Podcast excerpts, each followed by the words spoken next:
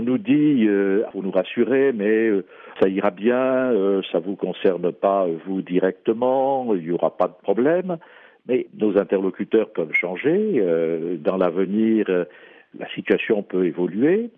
Et on peut se trouver, du coup, devant une administration qui trouvera peut-être pas opportune la création de cette école.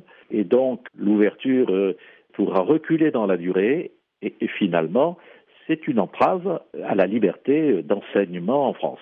Ce qui nous paraît quand même un peu étonnant, c'est que sur cette question qui est quand même importante, puisque ça touche un principe constitutionnel, le gouvernement veuille euh, passer comme ça en force en procédant par des ordonnances et sans passer par la voie parlementaire normale sans qu'il y ait discussion quand même sur un point sur lequel nous avons malgré tout euh, attiré l'attention du gouvernement en disant attention là, il y a quelque chose qui se joue qui est plus important que simplement, je dire, des ajustements techniques.